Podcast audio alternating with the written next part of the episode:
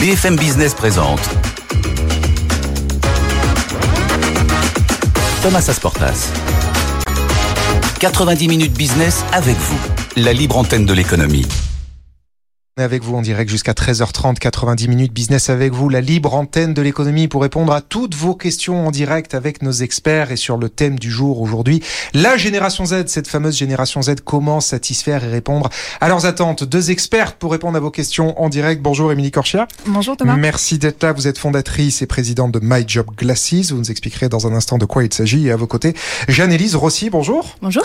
Vous êtes directrice de l'attractivité des talents de Sopra Steria, un nom qu'on connaît sur BFM Business, mais là aussi, vous allez nous rappeler ce que fait votre grand groupe. Émilie, je commence par vous. My Job Glasses, en un mot, de quoi s'agit-il? Alors, en un mot, ça va être compliqué, mais c'est une Allez, plateforme. En, trois mots, My Job Glasses. C'est une plateforme de rencontres professionnelles. En fait, on est parti euh, d'un constat très simple. En fonction de qui sont nos parents, quelles sont nos études, où on vit sur le territoire, si on est un homme ou une femme, on n'a pas les mêmes opportunités professionnelles. Et donc, du coup, on a réuni aujourd'hui 80 000 ambassadeurs et ambassadrices qui viennent présenter euh, leur métier et donner des idées euh, aux jeunes et aux moins jeunes pour les aider à trouver leur voie. D'accord. Et alors, euh, vous, Jeanne-Élise Rossi, rappelez-nous Soprasteria d'un mot On vous connaît, un hein, grand groupe côté, mais voilà, pour ceux qui ne vous connaissent pas encore. Donc Soprasteria, on est un acteur majeur de la tech en Europe, un peu plus de 55 000 collaborateurs, 20 géographies. Et en fait, on intervient sur toute la chaîne de transformation digitale de nos clients, qui peuvent être euh, des ministères ou de grandes entreprises privées. Uh-huh. Donc on fait de l'intégration de systèmes d'information, mais aussi de l'édition de logiciels et du conseil. Bon, merci pour ce rappel. Alors, déjà, avant de parler des attentes de la génération Z, est-ce que on peut se mettre d'accord sur une définition? De quoi on parle quand on parle de génération Z, Émilie? Alors, je peux prendre la parole sur la, sur la, génération Z. On parle déjà d'une génération qui est née entre 1995 et 2010. Ouais. Donc, ce sont euh, tous les jeunes qui ont commencé à travailler il y a 4-5 ans et tous ceux qui sont aujourd'hui au lycée ou dans l'enseignement supérieur. Et on estime aujourd'hui que cette génération, euh, elle représentera 27 à 30 du total des actifs d'ici à 2030. D'accord. Ah oui, très bientôt. Euh, d'où l'importance, voilà, très bientôt, d'où l'importance de prendre en, en, considération leurs uh-huh. attentes qui sont plus spécifiques encore que la génération précédente. Et alors, justement, est-ce que vous pouvez préciser, euh, Émilie, c'est quoi spécifiquement leurs attentes? Qu'est-ce qui caractérise cette génération Z? Alors déjà, cette nouvelle génération, ce qu'elle attend en premier lieu, c'est du sens. C'est comprendre ce qu'elle va pouvoir faire quand elle rejoint une entreprise, comprendre concrètement euh, la mission, savoir où elle met les pieds et euh, pour pouvoir rester dans la durée. Parce que euh, cette nouvelle génération, c'est une génération qui est plus slasheuse qu'avant. Et si ça leur plaît pas, s'ils ne comprennent pas, ils ne vont pas rester. Donc il y a un vrai enjeu aussi. Slasher, pardon, pour ceux Alors, qui... slasher, c'est les gens qui pour vont... les, vieux schnocks de la génération X comme moi. Les slashers, c'est les gens qui vont euh, enchaîner différentes missions. Euh, parce que assez rapidement, ça ne va plus leur correspondre. C'est des zappers, quoi. C'est des zappers, okay. exactement. D'accord. Et donc, il faut du sens pour que les gens restent. Et donc, du coup, il faut du sens pour que les gens restent. Il faut que les, les, ces personnes comprennent ce qu'elles viennent faire euh, dans l'entreprise. Mmh. Et puis après, il faut qu'elles adhèrent aussi à la mission de l'entreprise, au style de management, à la manière dont les choses se passent. Euh, et donc, du coup, tout ça, ce sont des points qui sont euh, importants et intéressants pour elle. Mais euh, Jeanne-Élise Rossi, chez Soprasteria, vous êtes d'accord pour dire que le sens, c'est le point euh, numéro un de cette génération Z? Alors, je dirais qu'il y a trois points clés quand même euh, dans ce que recherche la génération Z aujourd'hui. Euh, on part notamment du, du constat d'une étude qu'on vient de faire auprès des étudiants et des jeunes diplômés ingénieurs en Europe. Aujourd'hui, le sens, effectivement, je rejoins complètement Émilie, c'est indispensable et et euh, tous les candidats qu'on rencontre, d'ailleurs que ce soit des jeunes ou des moins jeunes, posent la question du sens de leur mission et on travaille à proposer des missions qui ont un impact positif sur la société. C'est très mmh. important aujourd'hui. Euh, après, on n'a pas que euh, le sens, puisqu'on a aussi la rémunération hein, qui rentre en ligne de compte, bien évidemment. La rémunération, ça reste un critère qui est quand même pragmatique hein, quand on fait le choix d'un premier emploi. Donc, ça fait partie des éléments que regardent euh, les candidats aujourd'hui. Ça, ça ne change pas. Ça ne change pas. Ce qui a changé aujourd'hui, c'est qu'au-delà de la rémunération, on a ce qu'on appelle euh, les avantages hors rémunération. Et donc, on va beaucoup parler euh, de tout ce qui est flexibilité au travail, notamment comme le télétravail. Et puis, euh, le troisième aspect qui est important, c'est l'équilibre vie privée, vie professionnelle, justement, bon. qui est très. Euh, on va développer, on va développer tous ces sujets. Bien évidemment, ça fait partie des questions qu'on nous a envoyées. Mais très concrètement, vous, dans votre entreprise, comment se passe l'accueil de cette génération, de ces salariés issus de la génération Z? Comment ça se passe quand ils arrivent chez vous? Alors, quand ils arrivent chez nous, euh, l'essentiel pour nous, c'est de pouvoir leur offrir suffisamment de liberté, cette liberté euh, qu'ils recherchent euh, dans, dans le cadre euh, de leur travail, qui a pris donc une place différente par rapport à ce qu'on pouvait connaître par le passé. et donc, pour leur offrir cette liberté, on va notamment travailler travailler sur la co-construction des parcours de carrière, la possibilité qu'ils ont de pouvoir euh, préparer leur propre programme de formation avec des accès autonomes à des plateformes euh, de, de, formation, d'e-learning, etc. On va aussi leur proposer euh, l'accompagnement d'un mentor qui va pouvoir les accompagner tout au long de leur carrière professionnelle en plus de leur manager euh, pour pouvoir faire les, les, bons choix de trajectoire. Et donc en fait, on va essayer de, de, de leur proposer différents dispositifs qui leur permettent d'être libres à l'intérieur de l'entreprise. J'ai pas cité, mais tous les sujets d'intrapreneuriat, tous les sujets aussi de, de volontariat environnemental et, et mhm. sociaux. Euh, donc on parlait de sens, là on parle pas mal de, de liberté. Mhm. euh, vous aussi, c'est les remontées que vous avez. Vous parlez de vos ambassadeurs, de votre réseau d'ambassadeurs tout à l'heure. Ça aussi, c'est un point euh, fondamental. Tout à fait. Ça. Donner un cadre d'autonomie en gros, quoi. Exactement, pas de micromanagement, euh, la possibilité, euh, bah, non mais c'est un point, c'est un point, c'est un point important, euh, la possibilité de sentir un côté euh, liberté. Et puis je reviens sur ce que disait Jeanne-Élise aussi, l'équilibre vie pro vie perso hum. est extrêmement important pour eux. Ouais. Donc le travail, oui, mais pas à 100% de leur temps. Et il faut qu'il y ait du temps aussi pour faire d'autres choses à côté, qui sont extrêmement importantes pour eux. Même quand on donne de l'autonomie, du sens, on veut s'épanouir en faisant autre chose qu'en travaillant. Bah, y a, pas que dans le travail. Il y a, y a le travail, c'est un point important, et les jeunes ont besoin de se développer dans leur travail et de s'épanouir au travail. Mais il y a aussi une vie en dehors du travail. ça, c'est extrêmement important pour eux. Donc, euh, un travail qui leur demanderait euh, des heures euh, démesurées et qui les empêcherait d'avoir cette vie personnelle à côté serait problématique pour eux et, et, ne, leur, ne correspond pas à leurs attentes. Oui, ne correspond plus, en tout cas, aux attentes, parce que c'est ce que beaucoup de gens ont connu dans les grands groupes ou même dans les hôpitaux. Enfin, ça a été un petit peu le, ce qu'on a tous, euh, tous connus, ça c'est fini, en gros. Oui, alors ça c'est fini. Pour, pourquoi ou c'est en train de se terminer euh, Pourquoi on assiste à un changement de paradigme? Aujourd'hui, on, on, connaît des crises successives et notamment cette jeune génération, la crise climatique, la crise sanitaire, les guerres. En fait, on est dans un climat qui est pas forcément, qui est anxiogène et qui est pas forcément effectivement très facile pour euh, aborder la vie professionnelle de manière sereine. Et mmh. il est vrai que toutes les études démontrent aujourd'hui que l'importance du travail est en, est, est, est en train de décroître, euh, mais que ce travail est en train de prendre une place différente. Et je rejoins Émilie, euh, le sens est très important parce que ce que veulent aujourd'hui ces jeunes générations, c'est retrouver euh, leur valeur personnelle aussi, ce qui les épanouit au quotidien euh, dans leur activité professionnelle. Donc ils vont être très exigeants euh, sur la mission et effectivement ils n'auront plus de peur à changer fréquemment de travail pour pour être épanouis. Attention, cependant, ça ne veut pas dire qu'ils travaillent moins ou qu'ils sont moins intéressés par la valeur travail. Quand ils veulent avoir du temps pour faire d'autres choses à côté, ça peut aussi être travailler dans une association, avoir leurs propres projets, être mmh. freelance en parallèle et donc du coup euh, travailler sur des sujets différemment. C'est simplement ne pas tout donner à une entreprise, à un travail qui est leur travail principal. Ils ont besoin euh, de faire d'autres choses à côté, mais ça ne veut pas dire que pour autant ils n'auraient pas, par exemple, des engagements associatifs qui seraient aussi pourraient être associés à du travail euh, en parallèle ou qu'ils ne travailleraient pas sur des missions en freelance par ailleurs. Mais je rebondis sur ce que vous disiez, Jeanne-Élise. Est-ce que, évidemment, climat anxiogène depuis 4 ans minimum, est-ce que l'entreprise quand même est pas vue comme un refuge quelque part face à toutes ces peurs? Est-ce que c'est pas un ouais, un cocon, quelque part? Ça peut être un cocon, effectivement, et on, essaie de faire en sorte, en tous les cas, que ce soit un environnement de travail qui soit euh, sécurisant euh, pour le collaborateur, qui soit stable, euh, qui puisse lui apporter effectivement des sources d'épanouissement au-delà du, du, professionnel, comme le disait Émilie. Et c'est pour ça qu'on vient finalement euh, ajouter euh, toutes ces initiatives d'intrapreneuriat, de bénévolat, de volontariat, mmh. euh, qui mêlent ces engagements qui sont très importants. Aujourd'hui, on a 7 jeunes sur 10 hein, qui sont engagés dans des associations environnementales ou, ou sociales. Ça, c'est votre chiffre chez vous, en interne ou en général Non, c'est un chiffre général à l'échelle européenne. Tout à, l'échelle européenne Oui, oui. D'accord, ok. Donc effectivement, maintenant, vous, le, les grands groupes s'adaptent à ça et euh, donnent plus de temps pour pouvoir euh, poursuivre plusieurs missions euh, à la fois, quelque part. quoi. Oui. Et pas que celle du travail. Donc on parlait gérer le temps différemment, mais aussi euh, gérer la géographie différemment, évidemment. Donc il y a le télétravail qui s'est imposé depuis la, crise du Covid, il y a le phénomène de freelance, hein, du travail indépendant qui existe depuis, depuis longtemps, lui pour le coup. Comment est-ce que bah, un grand groupe comme le vôtre s'est adapté à ça? Alors nous, on s'est adapté euh, très vite. Hein. Le télétravail faisait déjà partie euh, des engagements de, de Soprasteria, notamment avant, avant le Covid. Alors forcément, ça s'est euh, amplifié. Aujourd'hui, on est sur un rythme de deux jours de télétravail par semaine pour, pour nos collaborateurs. Mmh. c'est la moyenne en gros. Hein. C'est la moyenne en gros. C'est deux, trois jours. Quoi, Exactement. C'est ce qu'attendent aujourd'hui les, les, jeunes diplômés, les étudiants. Hein, quand on leur demande le volume de jours, ils nous parlent de deux jours la plupart du temps. Et effectivement, euh, il nous parle pas de beaucoup plus parce que cette jeune génération, elle a aussi besoin de contact. Euh, c'est une génération qui aime travailler en réseau, échanger ensemble, et notamment tous ceux qui sont en apprentissage, en stage ou qui sortent de l'école, euh, ils ont ce souhait d'être euh, le plus possible en entreprise pour apprendre vite un maximum euh, au contact de ouais, leur besoin d'être entouré. Tout à fait.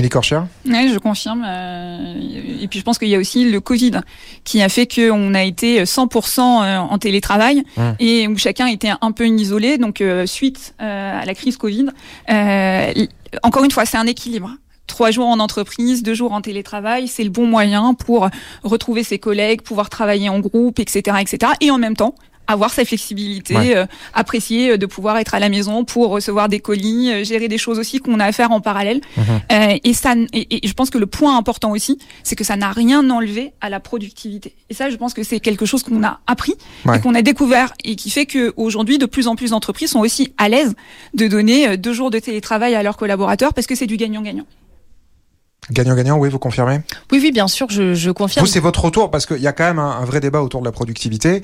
Euh, vous, chez Soprasteria, vous n'avez pas constaté de... de, de enfin, d'ailleurs, de la hausse ou à la baisse. Hein, C'est-à-dire qu'il y a beaucoup de gens qui disent, avec le télétravail, en fait, je suis plus productif et je travaille plus qu'avant.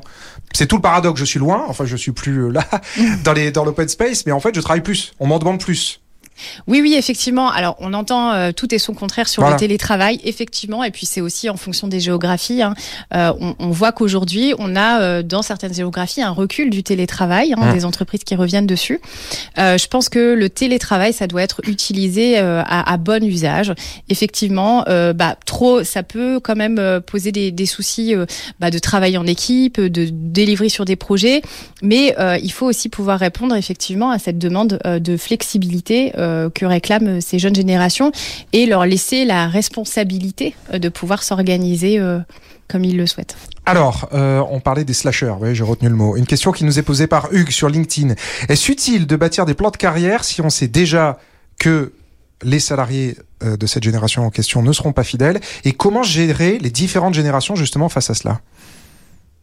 Alors moi, si je commence, euh, je dirais que oui, bien sûr, euh, il faut bien sûr continuer de définir des plans de carrière. Euh, on a bien sûr besoin de, de senioriser nos équipes et de, de, faire en sorte que nos collaborateurs restent. Et même si on est sur ce phénomène de slasher ou job hopper, comme on l'appelle aussi. D'accord. Euh, J'ai appris un bah, deuxième mot. Job hopper, voilà, deuxième mot. Euh, c'est important de pouvoir leur offrir des perspectives et de leur montrer que finalement, il peut être intéressant d'avoir plusieurs vies au sein de la même entreprise et qu'on n'est pas forcé de devoir partir. Et pour pouvoir faire ça, bah, il faut revenir sur tous les ingrédients qu'on a cités auparavant et qui font que finalement le, collaborateur a un équilibre. Mais, mais, quelque part, est-ce que tous les 2-3 ans, parce que le rythme classique c'est tous les 2-3 ans, euh, on bouge, on évolue, mais est-ce que là maintenant c'est tous les 2-3 ans, il faut proposer une nouvelle aventure entre guillemets quoi.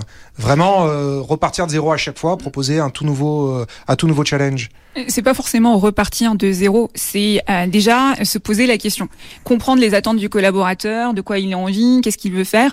Comme le disait Jeanne-Élise, il y a de plus en plus d'entreprises aussi qui proposent des opportunités d'intrapreneuriat au sein euh, de l'entreprise. Donc pas besoin de sortir et d'aller créer sa propre entreprise à l'extérieur pour avoir aussi cette mmh. expérience entrepreneuriale. L'entreprise va vous accompagner et va vous proposer de réfléchir à un sujet qui est important pour elle et euh, que vous allez pouvoir gérer en interne. Mais en tout cas, ce qui est important. Et donc pour un sujet, pardon euh, quand on parle d'entrepreneuriat, c'est pour un sujet quand même qui est en rapport avec son employeur. Euh, pas forcément directement. Enfin, ça reste dans ça, ça reste dans le sujet. C'est pas pour faire un projet professionnel qui a rien à voir avec son employeur. C'est pas non, c'est pas totalement rien à voir avec euh, son employeur, mais ça peut être. Sa dans son coin. Non, c'est pas monter sa startup dans son coin avec des heures données par son employeur, mais ça peut être travailler sur quelque chose qui est lié à l'entreprise mais qui est sur un business model différent, qui Oui, on est donne sur une carte quelque blanche, chose. quoi. Exactement. Et on part pour créer quelque chose un peu à côté. On, peut euh, euh, être une équipe de deux, trois personnes. L'avantage aussi, c'est que vous êtes accompagné par l'entreprise, que vous êtes toujours salarié de l'entreprise par rapport à un vrai entrepreneur entre guillemets qui a pris son risque et qui commence de zéro euh, sans accompagnement. Là, vous restez salarié de l'entreprise, donc c'est plus facile pour vous aussi parce que vous êtes accompagné, vous restez dans l'entreprise et vous prenez moins de risques financiers aussi. Oui, bien sûr. Je, Jeanne, je reviens sur la deuxième partie de la question. Effectivement, c'est très important. Comment gérer les différences de génération? Parce que là, tout ce dont on parle, c'est la génération Z, mais Mhm. euh, voilà, les attentes sont pas les mêmes. Est-ce qu'il y a des conflits générationnels qui euh, s'installent dans les, enfin, des tensions, en tout cas, des faux de conflits euh, dans les grands groupes comme les vôtres? Non, pas du tout. Il n'y a pas de conflit euh, générationnel.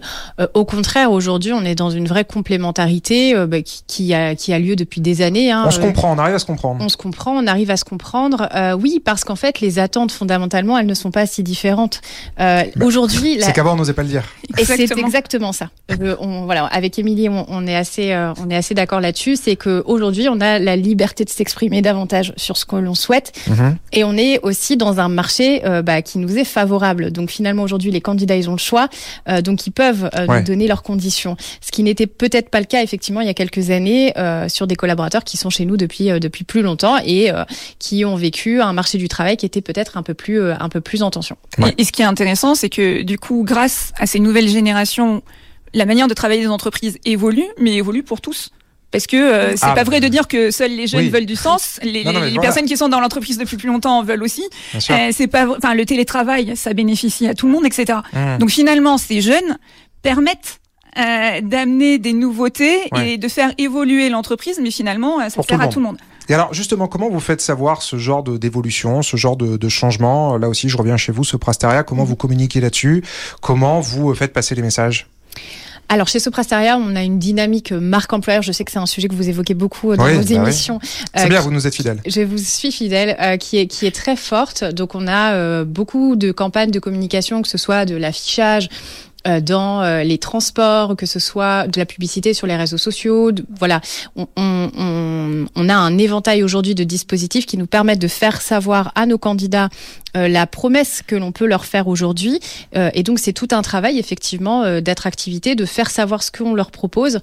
Euh, parce que aujourd'hui, bah, euh, chacun a des dispositifs euh, qui sont différents et c'est Mmh. effectivement aux candidats de pouvoir faire leur choix. Alors, une question qui nous est posée par mail par Ronnie, parce que effectivement, il y a quand même pas mal de, de, de préjugés assez négatifs autour de cette génération Z. Voilà, ils veulent pas travailler, ils veulent moins travailler, ils sont infidèles. Ronnie qui nous demande en quoi les rencontres professionnelles contribuent-elles à combattre les déterminismes de genre et sociaux que subissent justement les jeunes de la génération Z?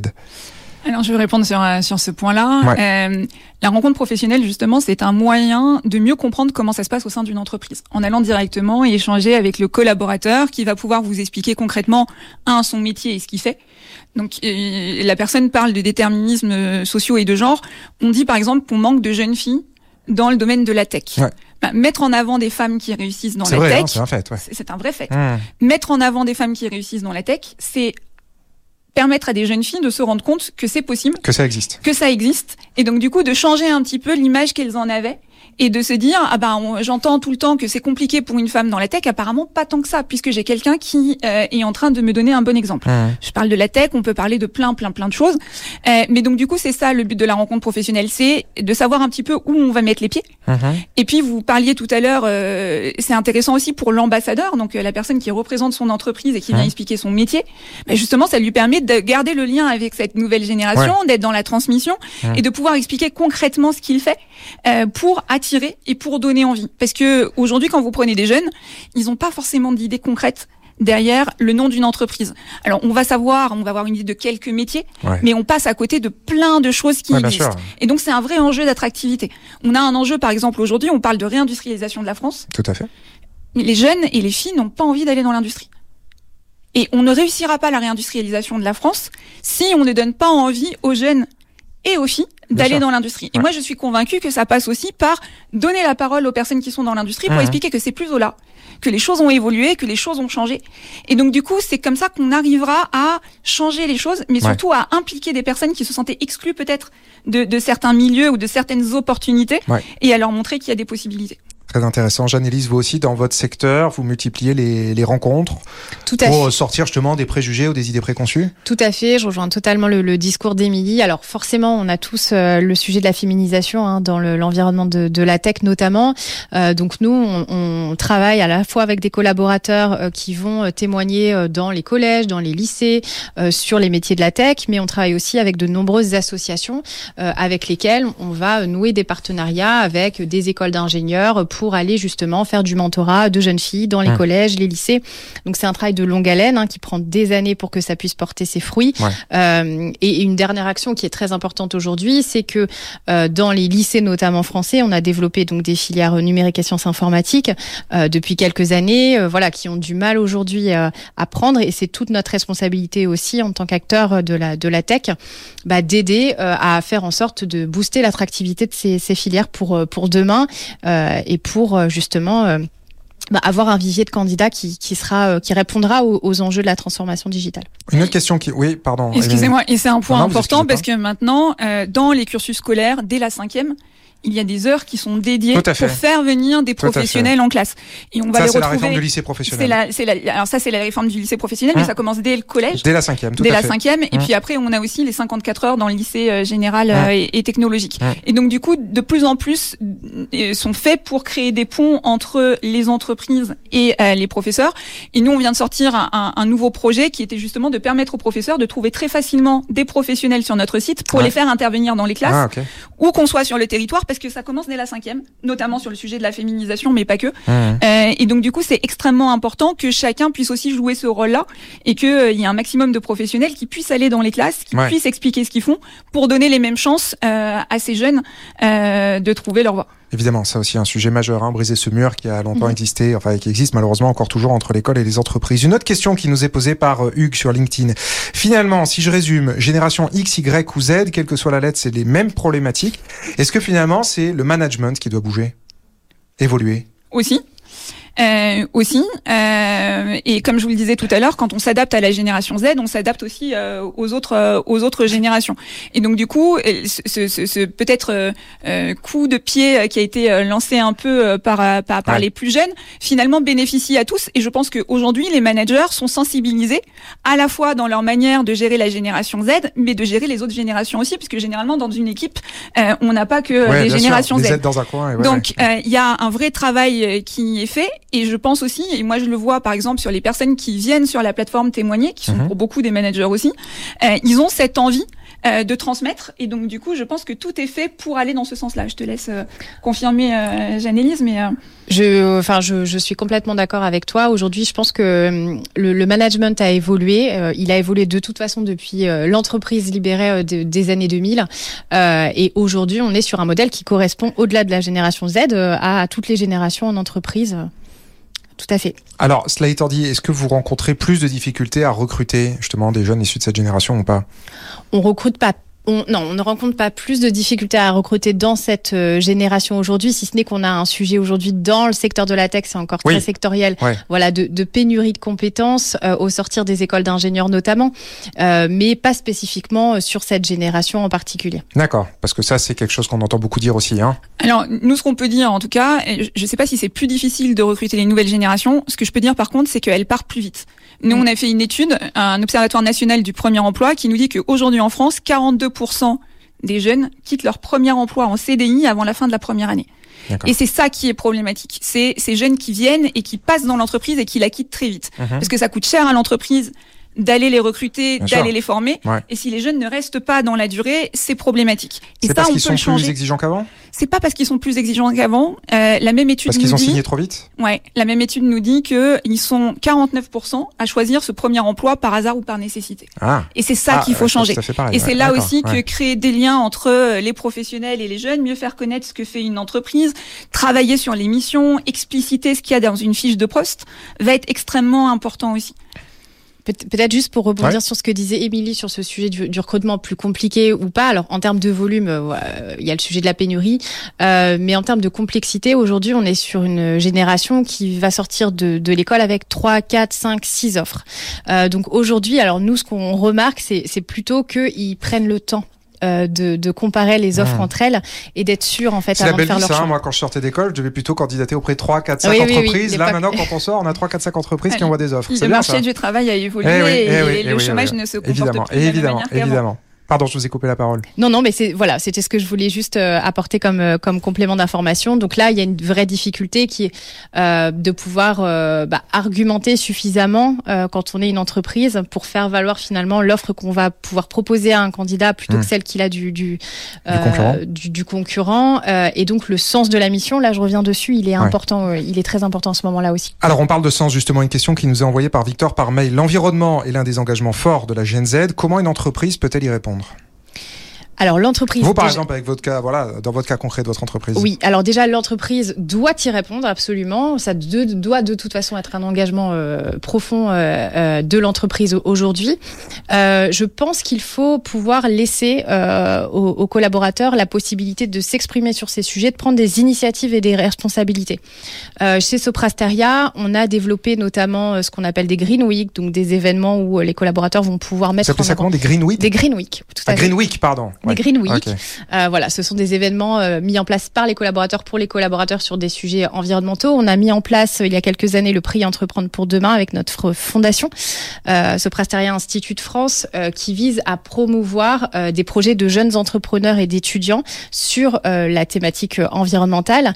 Et puis on a aussi tout un collectif de collaborateurs qui tous les mois se rassemblent pour parler de ce qu'on pourrait faire évoluer au sein de l'entreprise pour améliorer notre euh, enfin voilà, notre culture du numérique responsable, les formations sur le sujet euh, et que sais-je encore beaucoup d'exemples. Émilie Corchia euh, c'est clairement un sujet qui est très important, notamment pour les jeunes générations. Et mmh. moi, ce que je peux vous dire sur le sujet, c'est j'anime des webinars pour faire découvrir les métiers aux jeunes.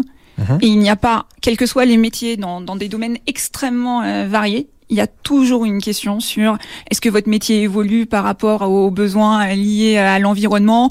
Qu'est-ce que vous faites pour prendre en compte l'environnement dans vos métiers? Donc c'est vraiment une question qui est fondamentale et qui est très très importante pour les jeunes. Donc aujourd'hui, une entreprise ne peut pas ne rien faire sur ce sujet et doit avoir des solutions à apporter sur ce sujet-là.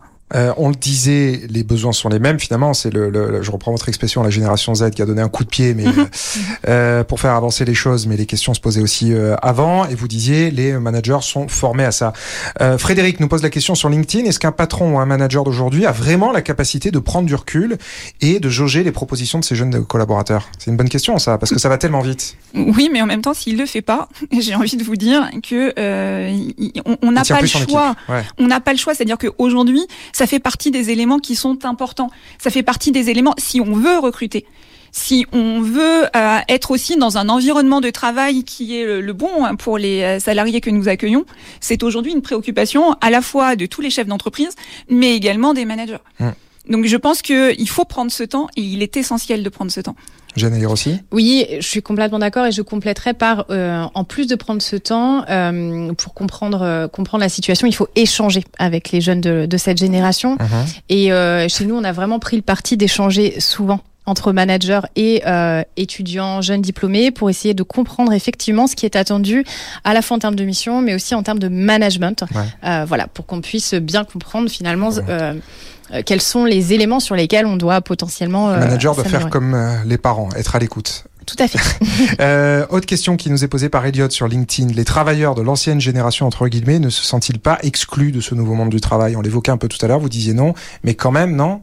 Bah, moi, je pense qu'ils ont bénéficié. Vous, avez vraiment pas ce, ce, ces remontées parfois qui reviennent De dire, c'est pas mon monde, quoi. Alors, moi, ce que je vois chez les plus anciennes générations, si on peut dire comme ça, c'est qu'ils ont envie de se rapprocher de ces jeunes. Ils ont envie de les comprendre aussi. Parce que je dis pas, par contre, que c'est facile. Et je pense que euh, il y a un rôle de l'entreprise d'accompagner les managers. Parce qu'il y a eu des changements qui étaient forts et il y a eu des choses, en fait, qui ont surpris. Et donc, du coup, il y a un vrai travail d'accompagnement aussi euh, des managers dans ce cadre-là. Mais moi, ce que je vois plutôt, c'est une vraie volonté des anciens ancienne génération de tendre la main aux jeunes et de plus se parler, de mieux se comprendre et de mieux se transmettre aussi. C'est-à-dire comment moi je peux t'aider et comment toi tu peux m'aider aussi à prendre en compte certains éléments qui finalement vont me servir à moi aussi. J'analyse le mot de la fin pour vous.